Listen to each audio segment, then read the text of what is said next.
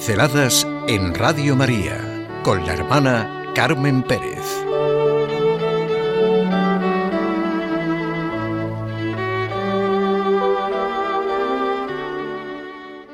Nuestra necesidad y petición de ayuda.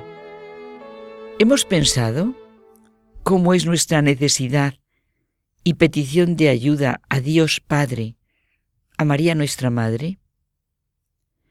¿Cómo es mi petición de ayuda? A ratos mi grito de ayuda. Y sencillamente es esto. Necesito ayuda. Necesito de los demás, porque necesito de Dios. Necesito de mi Madre María. Y según sea mi relación con Dios y con María, mi petición de ayuda será distinta y aprenderé a vivir, a estar. Es normal sentir necesidad de Dios, de la Madre, buscar su ayuda. En una y otra situación, en una y otra circunstancia, hay que reconocer todo lo que significa y es la oración que Jesucristo nos enseñó, el Padre nuestro y sus palabras en el momento supremo de la redención. Hijo, ahí tienes a tu madre. Desde su propia humanidad en Cristo, desde su corazón y razón de hombre, desde su necesidad humana, Dios nos enseñó a orar. Nos enseñó qué es realmente la oración, la petición de ayuda en la que se vive y se da todo, reconocimiento de nuestra necesidad, bendición, acción de gracias, adoración. Es maravilloso que en el momento de la cruz es cuando Jesús nos diga, Hijo, ahí tienes a tu madre. Nuestra petición de ayuda tal como nos la enseñó Jesús de Nazaret, limpia y purifica nuestros deseos y nuestro corazón. Lleva consigo la vivencia de la gratuidad, de, de la gratitud, de la confianza, de la esperanza, el abrir el corazón a lo mejor y a lo que corresponde a los anhelos auténticos, nos hace sentir la comunión con los demás y reconocer nuestros fallos, limitaciones, todo lo que hay en nuestro interior. En esta manera de pedir, el corazón se abre y se abre a la belleza de la creación. Se aprecia la manifestación visible del Dios invisible a lo largo de la historia y de la propia historia. Se puede ver su providencia en darnos una madre, su mirada de padre, y así brota la oración de petición de ayuda del Hijo. Y la petición de ayuda, si es auténtica, está preñada de la realidad de la gratuidad y, como decíamos, de la gratitud, de la fe, de la confianza, de la certeza en su providencia. En nuestra relación con el Padre conocemos el misterio de su voluntad. Siempre hay razón para dar gracias porque Dios nos hace conocer el misterio de su voluntad. Hágase tu voluntad en la tierra como en el cielo. El misterio desconocido de Dios se ha revelado y este misterio es que Dios nos ama. Nos ha llamado a la existencia para ser hijos suyos. Tenemos que bendecirle porque nos escogió antes de la creación del mundo. Nos ha llamado a la vida para ser santos e inmaculados en su presencia, en el amor. El corazón se llena y sosiega cuando siente esto, y los labios proclaman como Jerenías. Antes de formarme en el vientre de mi madre, tú ya me conocías, y conociéndome me has amado. Realmente ese es el gran misterio y la gran realidad de la vida.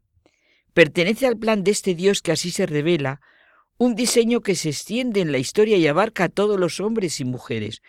Es una llamada universal que no excluye a nadie.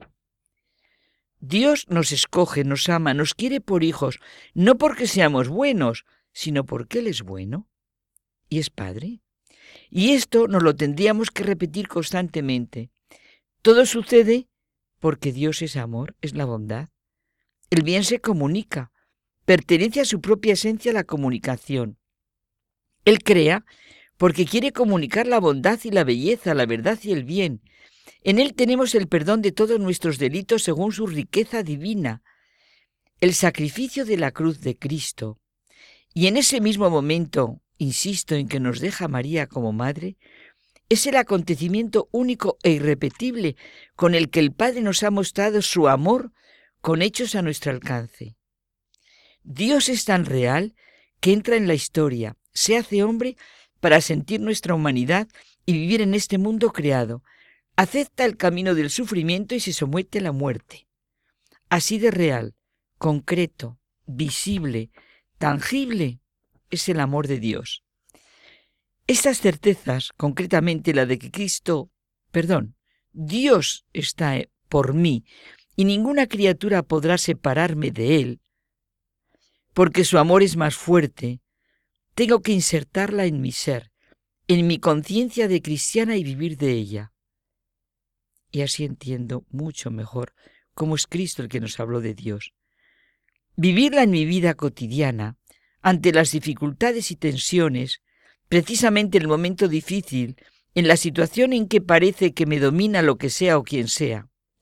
He de saber que nada ni nadie podrá separarme de Él, porque su amor es más fuerte que todo lo que yo pueda hacer, más fuerte que mis deficiencias y errores, más fuerte que todo lo que me sucede y lo que me parece estar en contra. La redención no es todavía completa, pero encontrará su plena realización en mí cuando sea totalmente salvada. Estoy en el camino a la redención definitiva, a la plena liberación de hija de Dios. Dios me ha creado criatura libre para que diga plenamente sí a su amor. Hemos conocido el amor de Dios y hemos creído en él. En la petición de ayuda, en la oración constante, en la relación diaria con Dios y con María, aprenderé a distinguir con más claridad los signos de su acción, de la belleza, el amor del Creador, y a proclamar con Francisco de Asís, Alabado sea mi Señor con todas tus criaturas, y con Teresa de Jesús, cuando conocemos que recibimos, nos despertamos a amar. Los santos expresan de modo claro qué puede hacer el poder de Dios en la debilidad humana. En mi oración de súplica experimentaré yo también este poder de Dios en mi debilidad. ¿Cómo es mi petición de ayuda?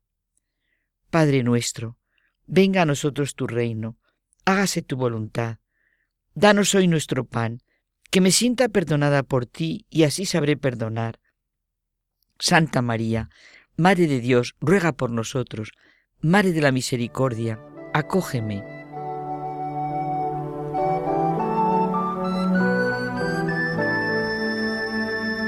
Pinceladas en Radio María con la hermana Carmen Pérez.